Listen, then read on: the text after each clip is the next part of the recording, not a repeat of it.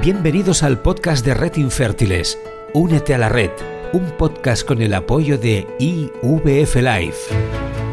Bienvenidas y bienvenidos al podcast de la Asociación Red Nacional de Infértiles, un lugar donde compartir, apoyarte e informarte sobre temas relacionados con la infertilidad. Esperemos que lo disfrutes y si te interesa el tema, no dudes en unirte a la red. Mi nombre es Chusa Sanz, soy enfermera y nutricionista y estoy especializada en salud de la mujer. Voy a acompañarte en esta temporada del podcast de la Asociación Red Nacional de Infértiles. Marzo es el mes internacional de la endometriosis, una enfermedad infradiagnosticada e invisible, a pesar de su alta incidencia. Se estima que una de cada diez mujeres padece endometriosis. Esto significa que en España puede haber alrededor de 2 millones de mujeres afectadas por esta patología. Aunque ese dato es escalofriante, se sigue normalizando el dolor menstrual, uno de los motivos por los cuales sigue siendo una enfermedad silenciada y además en muchas ocasiones descubierta únicamente debido a eh, problemas de fertilidad. Hoy queremos visibilizar esta alteración, que no es un tema reproductivo, y dar voz a la importancia de realizar diagnósticos tempranos para evitar problemas a largo plazo. Vamos a por ello. Para este episodio tenemos con nosotras al doctor Carmona, jefe de ginecología del Hospital Clínico de Barcelona y especializado en el diagnóstico y tratamiento de la endometriosis. Bueno, doctor Carmona, ¿qué voy a decir de usted? Muchísimas gracias por acompañarnos en este episodio porque, vamos, aparte de esto es un referente tanto nacional como internacional y nos hace muchísima ilusión tenerlo en este capítulo. Si le parece... Y, a mí, y a mí me hace mucha ilusión poder participar. Yo ya lo sabes, Susa, que, que, que, creo que, que, una labor muy importante de, de, todos los que nos dedicamos de alguna manera a la salud es, es difundir el conocimiento de, de la endometriosis y el luchar, luchar mm. contra la normalización del dolor de estas mujeres, luchar contra, contra ese, bueno, no será para tanto, ¿no? Y esa, y esa, y esa, y esa, como tú has dicho muy bien, ese silenciamiento, no es una enfermedad silenciosa, es una enfermedad silenciada. Efectivamente. y hay que luchar contra eso. Efectivamente, pues si te parece, eh, vamos a empezar por el principio, porque aunque nosotros estamos muy puestos en esto, eh, realmente quien nos esté escuchando dirá, ¿estos de qué están hablando? ¿no? ¿Qué es esto de la endometriosis? Que además tiene un nombre así como nada fácil de pronunciar. Bueno, los médicos siempre nos inventamos palabras para que, la, gente normal no pueda pronunciarlo. Esto lo hacemos a propósito, ¿eh? no sé si lo sabes. Hay una asignatura de carrera que es palabras para... No, no. ahí, la endometriosis es una enfermedad que, que, antes de explicar lo que es médicamente, siempre me gusta, sabes que hemos coincidido, me gusta intentar explicarlo con palabras que la gente entienda. Yo ya les pongo un vídeo de una paciente que explica muy bien lo que es. Es una enfermedad crónica, quiere decir que no se cura, porque por no sé, la mayoría de mujeres no se cura. Es una enfermedad que afecta, como te has dicho, de manera muy frecuente a, al 10% más o menos de las mujeres de edad fértil es una mujer que, que, es una enfermedad que produce dolor, dolor que puede ser incapacitante, dolor que al principio solo con la regla, pero que después se extiende, se hace más allá de la regla, más intenso, eh, más largo, eh, aparecen más formas, ya no solo dolor de reglas, dolor con las relaciones sexuales, dolor con la defecación y, mm. y por supuesto, eh, entre la tercera parte, la mitad de las mujeres que tienen endometriosis padecen dificultades para quedarse embarazadas. Tener endometriosis no es no es, eh, no significa que no, que no te vas a quedar embarazada nunca, ni muchísimo menos, pero sí que algunas de estas mujeres pueden tener dificultades para embarazarse. La endometriosis es una enfermedad en la cual el endometrio, de ahí viene el nombre, el endometrio que es la capa interna del útero, la que cada mes se prepara para que la mujer se quede embarazada, el endometrio aparece por razones que no entendemos bien fuera de su lugar aparece en la pelvis, generalmente en la pelvis, en los ovarios, en el intestino, en el peritoneo.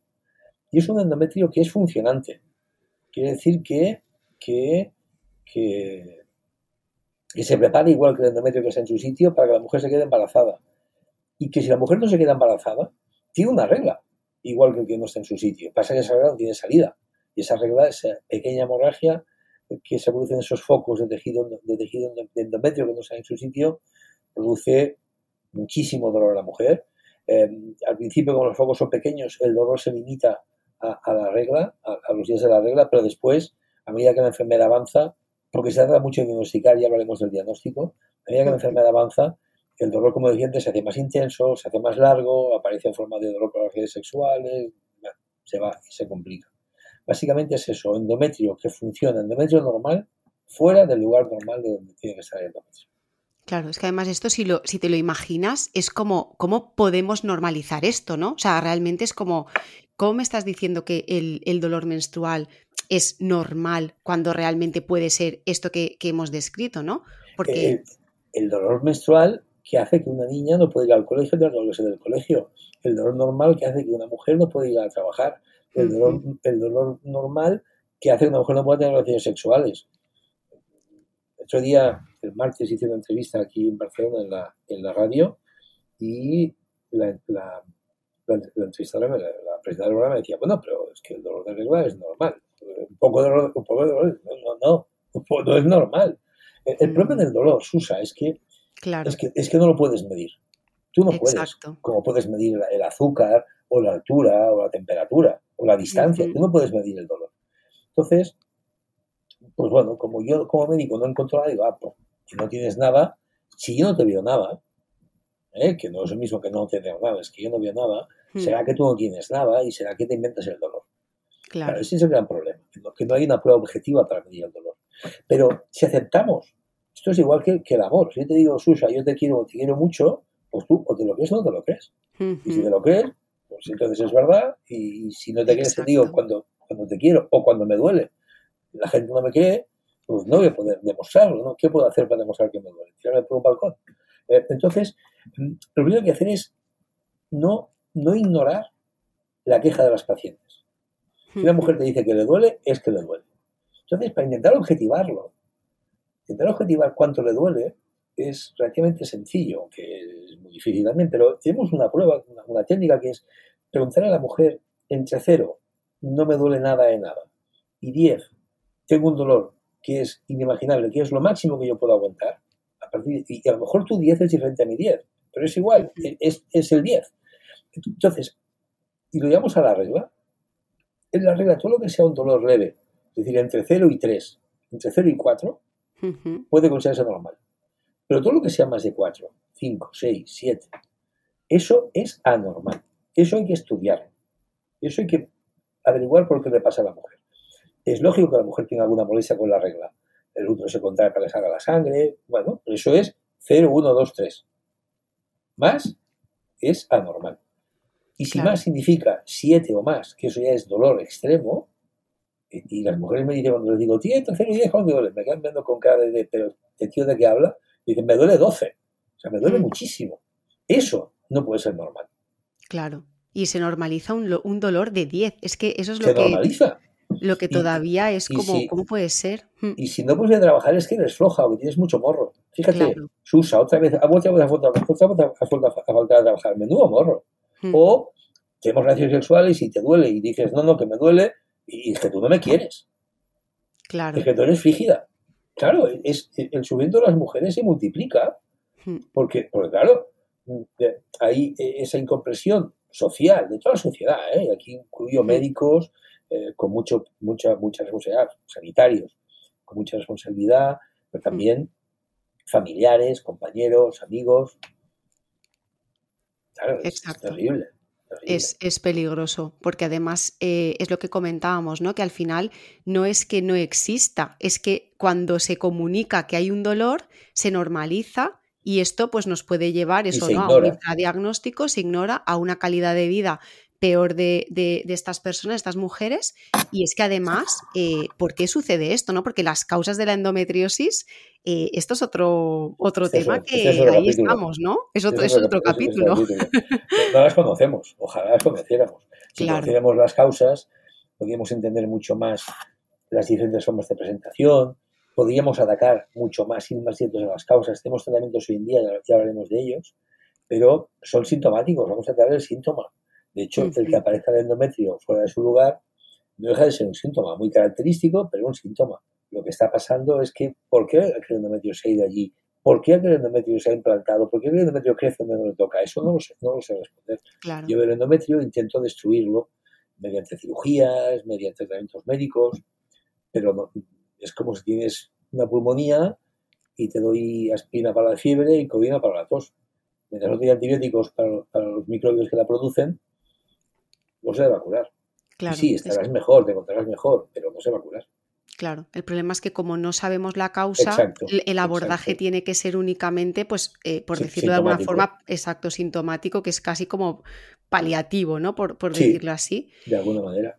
Claro, y la relación entre la endometriosis y la fertilidad, porque ya hemos comentado que no necesariamente van de la mano, pero que muchas veces ese diagnóstico sí que se realiza cuando, eh, pues eso, ¿no? La mujer no se queda embarazada, qué pasa, qué pasa, y de repente encuentran que es una endometriosis. Mm, aquí, ¿qué, ¿qué, hacemos? O sea, aquí, ¿qué, opciones tenemos? Mira, em, tú lo has dicho muy bien. Em, eh, entre el 30, la tercera parte, y las y la, y la, mitad de las mujeres con endometriosis pueden tener problemas para embarazarse. No sabemos, a priori, no sabemos distinguirlas. Entonces, con muchas mujeres, con muchas mujeres, han normalizado o, o les han normalizado su dolor de regla, pues, pues, no consultan al médico. Hmm. y, solamente cuando ven que no se quedan embarazadas, es cuando ya van al médico, cuando ya consultan y cuando alguien las mira. Ya las mira con otros ojos, y entonces, ah, mira, tienes endometriosis. El sufrimiento de todos esos años no, nadie lo ha tenido en cuenta. Em, y, es cuando se descubre. Eh, debemos intentar eh, hacer un diagnóstico preciso de dónde está la enfermedad, a qué afecta, a qué no afecta, a los ovarios, al útero, dónde está, y luego aplicar tratamientos que van a ser diferentes para cada mujer, pero en, la relación endometriosis y, esterilidad ahí hay dos grandes armas. Una que, utilizamos con menos, con menos frecuencia, pero que en algunos casos podría ayudar, que es la cirugía, para intentar limpiar los focos de endometriosis y intentar bajar la inflamación que se produce, para intentar mejorar el ambiente, intentar que la mujer se embarace. Que son algunas mujeres muy seleccionadas, muy concretas, podría ayudar. Pero la gran arma, la gran arma para tratar la endometriosis en mujeres con, para tratar la esterilidad en mujeres con endometriosis, perdóname, es las técnicas de reproducción asistida. En algunos casos, muy poquitos, muy poquitos, eh, la inseminación puede tener, puede tener algún papel, pero digo, son muy pocos casos y, y el, la gran herramienta es la fecundación in vitro. La fecundación in vitro nos ha cambiado el pronóstico muchísimo de estas, de estas mujeres. Eh, permite que el éxito, las tasas de éxito de la reproducción in vitro, en mujeres con endometriosis son prácticamente las mismas que las mujeres sin endometriosis. Y eso, y eso vamos, es un mensaje de esperanza. Yo digo las mujeres, igual te cuesta quedarte embarazada, pero es prácticamente seguro que si quieres te podrás quedar embarazada. Habrá que hacer más o menos cosas, ¿eh? Pero los avances de la fecundación in vitro han sido una revolución para, para las mujeres con endometriosis. Totalmente. O sea, aquí lo que, lo que queda claro es que no siempre va unido a la infertilidad, ¿no? que esto es como de repente te hacen el diagnóstico y ya te dicen endometriosis infertilidad. Y esto no, no, es así. No, la mayoría de mujeres se pueden quedar embarazadas, la mayoría de mujeres con endometriosis se pueden quedar embarazadas. Digo que en todas las series, en todas las estadísticas que, puedas mirar, lo máximo que encuentras es el 50% de las mujeres con endometriosis tienen problemas para embarazarse. Pero eso es en las menos en la gran mayoría de series estamos alrededor de, la tercera parte, el 30-35%. Son las que tienen problemas para embarazarse. Las demás no, las demás se embarazan. Entonces eso es otra cosa que a mí me indigna muchas veces. Veo mujeres que acaban de ser diagnosticadas y me han dicho, oh, tienes que quedarte embarazada ya. Pues estás embarazada ya. Pero vamos, ¿cómo va a ser una mujer que se quede embarazada a los 25 años, a los 28 años, o a los 20 años? si ella no quiere quedarse embarazada en ese momento, si no es el momento vital para ella para embarazarse. ¿Cómo te vas a embarazar para tratar una enfermedad. Claro. O sea, es que los efectos secundarios del embarazo ya los conocemos todos, ¿eh? que son para toda la vida. Y cada vez van a peor, porque aquellos efectos secundarios primero gatean, pero luego caminan y luego crecen, los hacen adolescentes. Entonces ya dices, pero ¿por qué me embaracé yo? ¿No? Exactamente. claro, tú no puedes tener un hijo como tratamiento de una enfermedad. Y eso se aún se le dice a las mujeres. Todavía. se les dice, y aún se les dice, nunca te puedes quedar embarazada. ¿Cómo que no? Claro que sí. Hay un montón de cosas para hacer. Claro que alguna mujer, como siempre en medicina, nunca puedes decir 100% y 0%. Pero vamos, mi mensaje de entrada cuando veo a una mujer con endometriosis preocupada por el embarazo es no te apures, no te apures. Tenemos un montón de cosas para hacer y es prácticamente seguro que te embarazarás. Nos costará más o menos, ¿eh? pero el mensaje es siempre optimista, que puedes embarazar. Claro. Y además es que otra cosa es que también siempre, ¿no? O no se ha dicho que a estas mujeres también se les dice que cuando te quedes embarazada, el dolor puede desaparecer. Esto es e, como otra cosa, ¿no? Esa es otra cosa, esa es otra cosa encima. Claro, quédate embarazada que te curarás. Mentira, mm. mentira. Durante el embarazo, lo normal, lo habitual, es que los síntomas mejoren. Pero hay amiga, cuando, mm. cuando ya has dejado de estar embarazado, ya has dejado de dar el pecho y la regla vuelve, vuelve a la endometriosis. Hello, aquí estoy de nuevo. Porque, porque, el embarazo no cura la endometriosis, no la cura. Claro. No la cura. Y además, ahora sabemos y esta es una cosa que también quiero decir, pero que, la gente no se da alarmar, sabemos que en algunos casos la endometriosis se puede empeorar durante el embarazo. Pocos casos, ¿eh? pero hay que seguir vigilando la endometriosis durante el embarazo, no hay que confiarse, nada, esto está... No, no, no, hay que vigilarlo porque algunas veces se complica la endometriosis durante la gestación y algunas veces la gestación, el embarazo se puede complicar por la endometriosis. Entonces hay que vigilar de cerca a estas mujeres para, para prevenir problemas. Claro, o sea que no solamente es que no es que te cura, es que encima hay que monitorizar porque es que además puede ser que esto eh, no esté tan claro. Efectivamente, eso no está tan claro y hay que monitorizar. Y además eh, también, ¿no? La endometriosis, pues bueno, siempre se piensa que es como algo que afecta únicamente al, al, aparato reproductor, ¿no? Es como el resto de órganos, ¿no? Es como, al final, es un problema sistémico, no es un problema reproductivo. Es un problema sistémico, lo has dicho muy bien, es un problema de todo el organismo en la endometriosis empezamos a tener piezas del puzzle, no, tenemos idea de, cómo se relacionan las piezas con otras, no tenemos idea de cuál es el dibujo final, pero empezamos a tener piezas que empezamos a entender eh, esas piezas qué es lo que significan y qué es lo que, lo que representan. Eh, sabemos que la endometriosis, el principal cambio a nivel celular, a nivel molecular, es lo, que los médicos llamamos inflamación, que es una inflamación que significa que serían sustancias prostaglandinas, interleuquinas, macrófagos, un montón de sustancias de las que nos llamamos inflamatorias. Esas sustancias tienen efectos eh, nocivos para las células y los órganos del lugar en que está esa inflamación. Pensábamos hasta hace relativamente poco que la endometriosis es una enfermedad inflamatoria local, a nivel, a nivel de la pelvis y los órganos pélvicos. Sabemos, sabemos de hace relativamente poco también, que, que no, que es mentira, que es una enfermedad inflamatoria sistémica. Quiere decir que esas moléculas inflamatorias viajan a bordo de una especie de, vehículos que hay en el cuerpo que hemos descubierto hace muy poco, lo que llamamos micropartículas.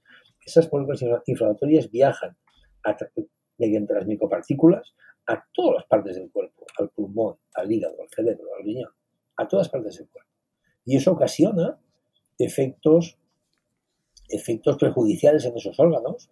Y de hecho las mujeres, cuando tú interrogas y les preguntas, te explican que tienen eh, problemas digestivos, que tienen problemas de concentración, que tienen fatiga. La fatiga es una cosa que explican muchísimo las mujeres con mm. endometriosis.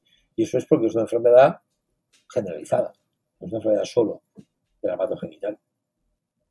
Exactamente. Es que esto es muy importante porque además eh, sabemos que muchos diagnósticos de endometriosis los hacen los digestivos porque empiezan como a buscar y de repente se encuentran que dicen, uy, ¿y esto qué es? ¿no? Y es algún tipo de endometriosis, pues eso, algún, algún quiste de estos de chocolate, ¿no? Que se llaman, que se encuentra en zonas pues que no son el aparato, eh, reproductor. Eso es, eso Efectivamente. A veces, los vemos en el hígado, a veces los vemos en el, en el colon, a veces los vemos en el apéndice.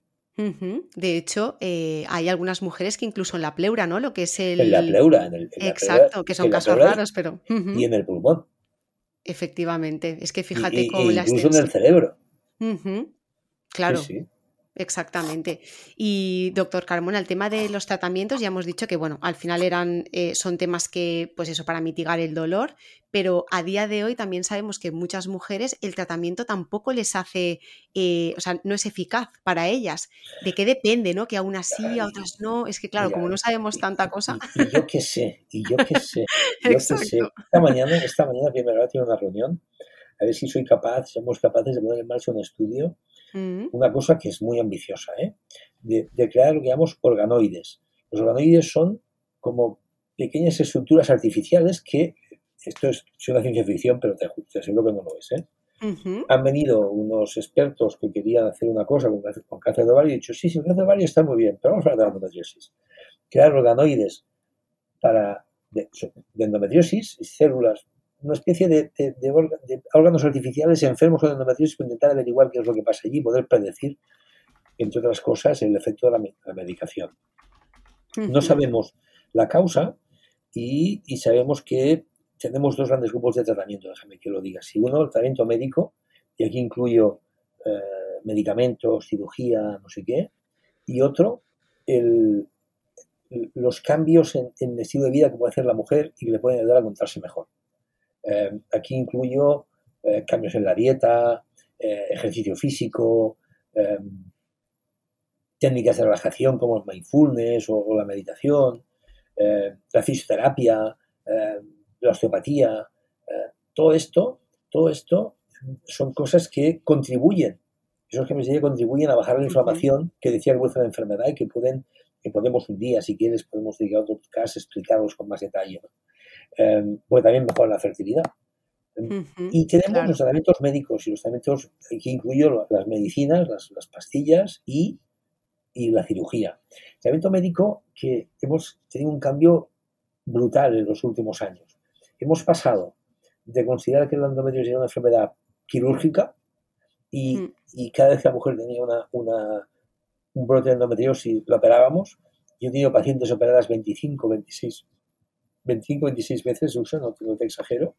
Y hemos pasado de eso a considerar que la endometriosis, ojo, es una enfermedad que es básicamente, básicamente el tratamiento médico y la cirugía reservada para algunas ocasiones concretas que, que son las menos con mi grupo vemos, tanto en, el clínico como en la consulta privada, vemos igual 500 mujeres nuevas al año, que son muchas mujeres nuevas al año, y operamos, no llega a 200, es decir, operamos menos a la tercera parte. Pensamos que hay que operarlas a todas. Y recibimos los peores casos. Ha sido un centro de referencia, recibimos los peores casos. Y solo operamos a tercera parte. Es decir, que, que eso es importante, ese cambio es muy importante. Claro. Hacemos, Tratamiento, hacemos tratamiento médico tratamiento médico que es básicamente con hormonas, un tipo de hormonas que se llaman gestágenos, que lo que hacen es inhibir la ovulación. Hay muchos tipos, de muchos gestágenos. Inhibir la ovulación y bajar el nivel de estrógenos y, eh, atrofiar directamente los focos de endometriosis. Y eso es eficaz en muchas mujeres. ¿eh?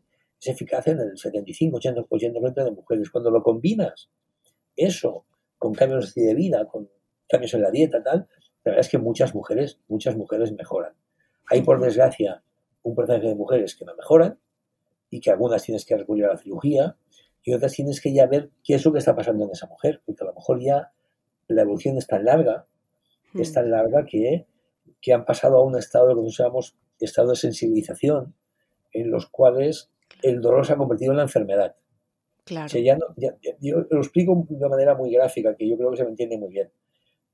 La endometriosis es la que pone en marcha ese proceso de sensibilización, ese proceso de cronificación del dolor, ese proceso de que el dolor pase de ser el síntoma a ser la enfermedad. Y es como si yo, Susa, como si hubiésemos alto las escaleras y yo te empujara. Te empujo por las escaleras. A mí me puede meter en la cárcel después de eso. Yo ya no estoy. Pero tú tienes aún el dolor de la caída, el dolor de los huesos rotos, el dolor de, la, de, los golpes. O sea, yo ya no estoy allí, pero tu dolor sigue siendo contigo. El problema es la consecuencia de la caída. Yo he sido el que ha empujado la caída y, nos pasa, y nos pasa algo así. La endometriosis pone en marcha, empuja esos mecanismos de cronificación del dolor, esos mecanismos de sensibilización y, las mujeres, aunque tú operes a la mujer y le quites toda la endometriosis, y la cures de la endometriosis, y le quites el útero, le quites los ovarios, lo quites todo, ya pues a mí me sigue doliendo. A mí me sigue doliendo. y eso es más difícil de tratar. Además es que la dimensión del dolor, ¿no? Otra, otra cosa que también conocemos tan poco del mecanismo, de cómo funciona, que es que además se junta con la inflamación, con la incompetencia del sistema inmunitario, con todo esto que estamos hablando, y es que es un cóctel que, pues bueno, que es lo que... Ahí has abierto, has, tocado otra tecla muy importante, el sistema inmunitario.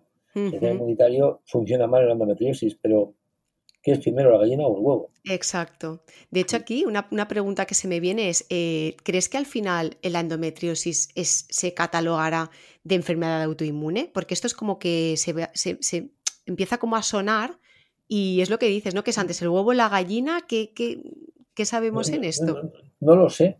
En las enfermedades autoinmunes es primero el huevo. Primero está la alteración del sistema inmunitario, luego están las, consecuencias del sistema inmunitario. Claro, aquí no sabemos. Aquí no mm. sabemos. E, es evidente que hay, y acabamos de publicar un artículo que va a ser la tesis doctoral de uno de los compañeros de aquí del, servicio, em, en el que demostramos que las mujeres con endometriosis profunda, que es un subtipo de endometriosis, tienen muchas más alteraciones autoinmunes que las mujeres con sin endometriosis profunda, o sea, sin endometriosis, con endometriosis peritoneal, con endometriosis mínima, que las mujeres que... y además, aunque no deben ser tantas como en la enfermedad paradigmática de las autoinmunes, que es el lupus, bueno, se acercan bastante a las del lupus.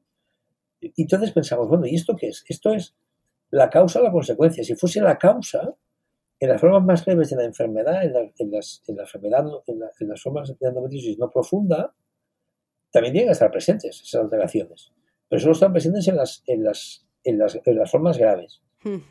¿Por qué? Es porque el sistema inmune no funciona en algunas, en algunas formas y entonces por eso se hacen graves. Porque las formas agresivas de enfermedad lesionan el sistema inmune y por eso vemos O sea, sabemos que están relacionadas, pero ¿cuál es la relación?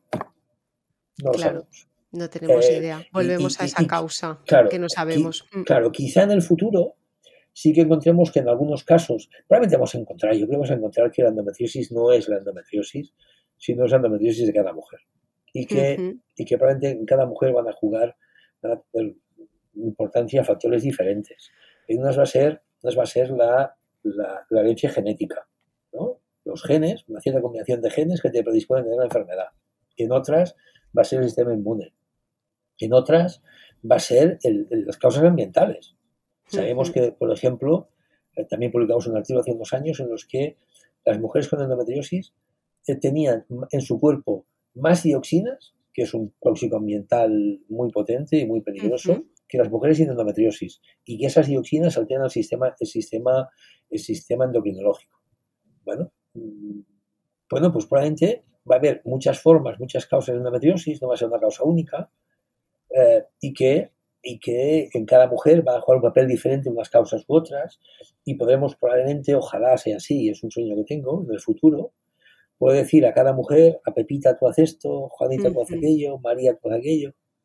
Ojalá, la verdad es que ojalá, ojalá, porque al final pues eso, ¿no? Entre que está infradiagnosticada, que luego aquí cada uno se saca su teoría de cómo eliminar, ¿no? Que esto también sabemos que no es verdad, ¿no? Hay tantísima información, pero que, habría que coger con pinzas, que bueno, la gente que conocemos el tema a veces leemos cada cosa que yo digo, ay, por favor, digo esto de verdad, ¿no? Efectivamente, y a mí me preocupa que muchas veces, como pasa siempre, ¿no? Eh, los situaciones de desesperación, las personas desesperadas, pues hacen hacen cualquier cosa ¿no? que esté en su mano por, Exactamente, es normal. mejorar, ¿no? Entonces aquí mucho desaprensivo cuando dicen, alguien decía que en época de crisis, cuando la gente llora, alguien se hace rico vendiendo pañuelos.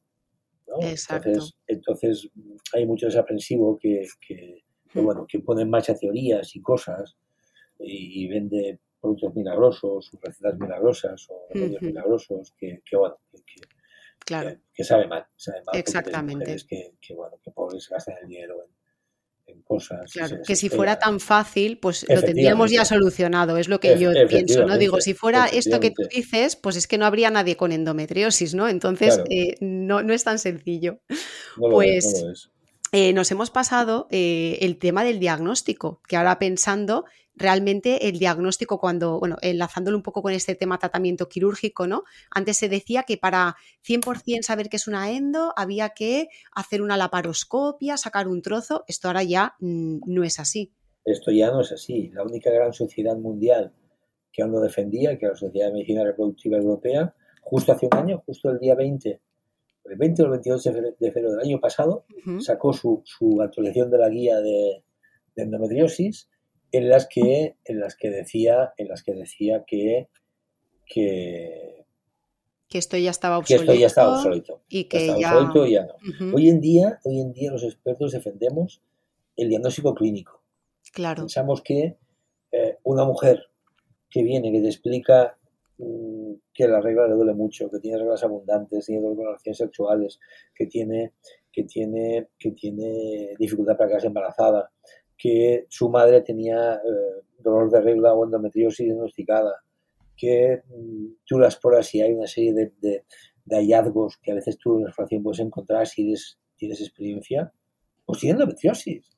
Sobre todo si además, sobre todo si además en la ecografía eres capaz de ver focos de endometriosis, sea endometriosis en los ovarios, sea endometriosis profunda, o sea, ya estamos empezando a ver, o sea, estamos empezando a ver ya los focos de endometriosis mínimos, la endometriosis peritoneal la estamos viendo en la, en la, en la, en la ecografía. Una cosa antes no podíamos hacer, pero ya estamos viéndolo.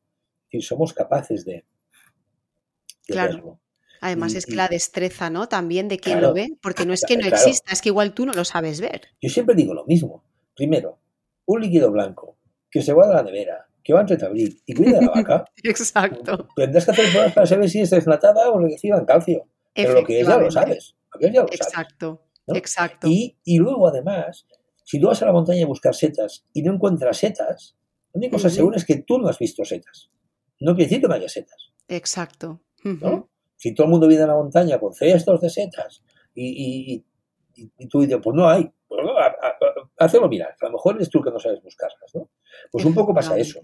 Eh, si la mujer explica síntomas muy claros, créetela, créetela. Ya tiene endometriosis. Luego, además, sabes que con ecografía hoy en día se puede ver prácticamente todas las formas de endometriosis, prácticamente todas las formas de endometriosis. Eh, con lo cual, necesitas, por supuesto, destreza, experiencia, necesitas una máquina apropiada. Las máquinas que tenemos aquí para aquí en el despacho para, para hacer el diagnóstico en 100.000 euros. Bueno, vale, de acuerdo, no son caras, pero es lo que hay. decir, ¿cuánto, cuesta una, una resonancia? ¿Un millón? Pues no son tan caras. Eh, Exacto. Eh, es decir, que, y al final, ¿qué ganas? Un montón de diagnósticos. Pues es muy barato es muy barato.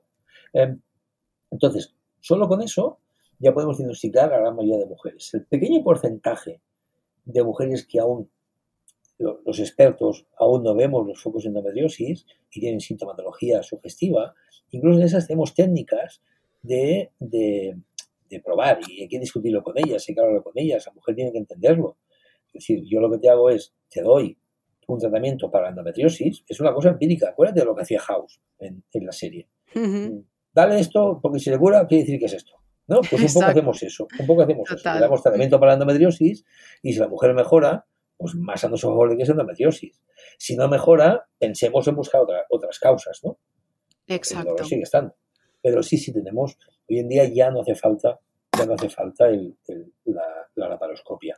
Claro. Y, y con esto, a pesar de todo esto, a pesar de lo que hemos dicho, a pesar de estos, de estos calls, de estas llamadas al diagnóstico clínico y por imagen de la, de la endometriosis, seguimos, seguimos teniendo un retraso diagnóstico de más de, de 8, de entre 8 y 10 años para diagnosticar la endometriosis. De media, siguen las mujeres cuando son diagnosticadas, aparte del pasado ese tiempo, han visitado a más de tres ginecólogos de media antes de alcanzar un diagnóstico. Seguimos ahí. Exacto. A pesar de esto, seguimos ahí. Yo espero que estos, que estos podcasts, que esta difusión que estamos haciendo y que yo te agradezco muchísimo, de nuevo te lo digo, el, que se grabe y el que se difunda, eh, esperemos que contribuya poco a poco a, bajar ese, ese tiempo de diagnóstico. Toda la labor que hacen las mujeres, yo creo que aquí lo más importante que, que, que hacemos son las propias mujeres, las acciones afectadas, la Red Nacional de Infértiles, ¿no? también son grupos de mujeres, eh, que están que están ayudando y luchando por visibilizar la enfermedad y por decir, ojo, ojo, esto no lo toleramos. Claro. Hay que conseguir un diagnóstico por temprano.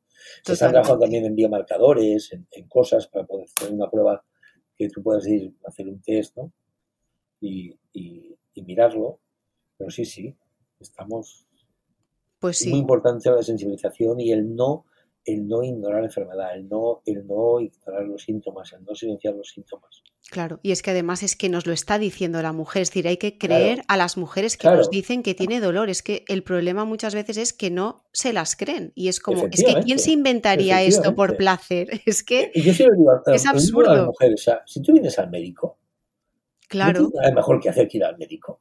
Efectivamente. ¿Tú vienes al médico a qué? A ver ese señor. Pues no, te gusta más ir al cine o irte con tu familia o no hacer nada en casa y tocarte la pena en casa y ya está. ¿no? Exactamente, o exactamente. al médico, no ir al médico. Si voy 10 veces, ahora tengo un problema que nada más resuelto.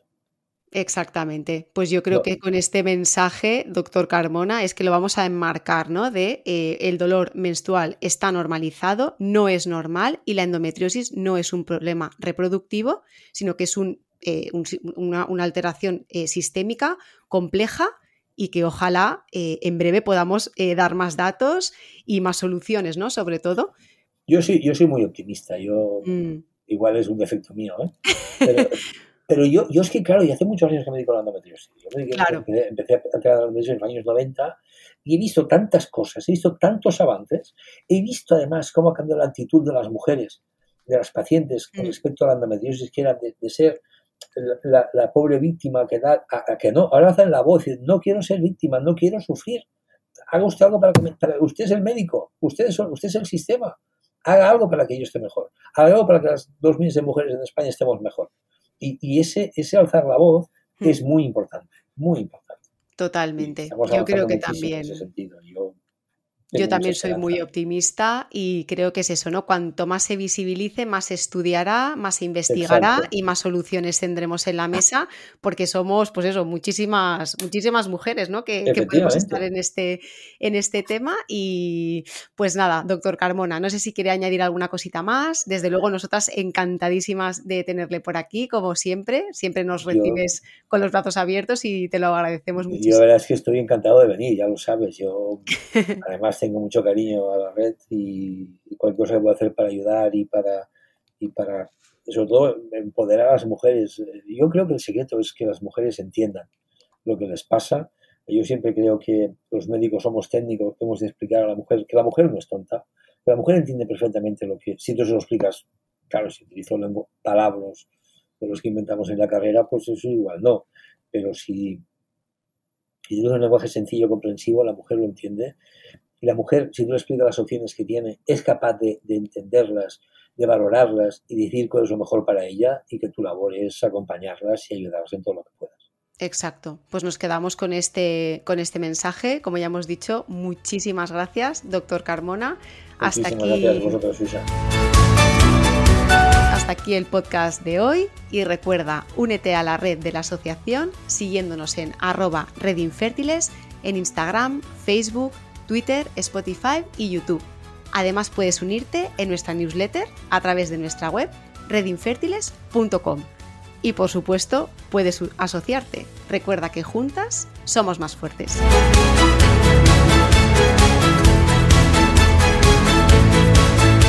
Un podcast con el apoyo de IVF Live.